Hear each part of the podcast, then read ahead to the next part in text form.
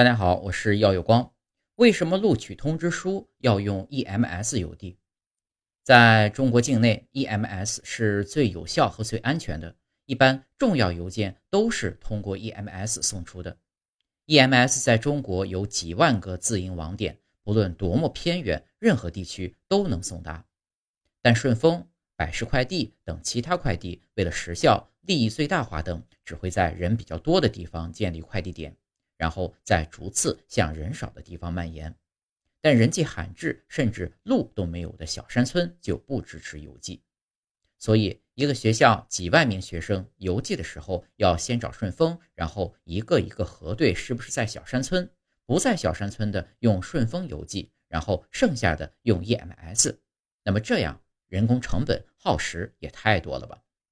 不光快递员没有精力，就算几百个老师。挨个看完也没有精力，所以把全部录取通知书挨个贴好，全部交给 EMS。你好，我好，大家好。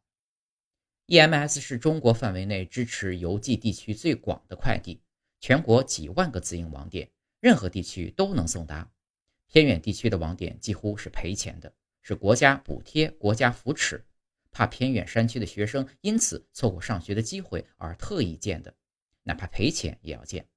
而且很多地方的 EMS 有优先权。根据《中华人民共和国邮政法》第五十五条规定，快递企业不得经营由邮政企业专营的信件寄递业务，不得寄送国家机关公文。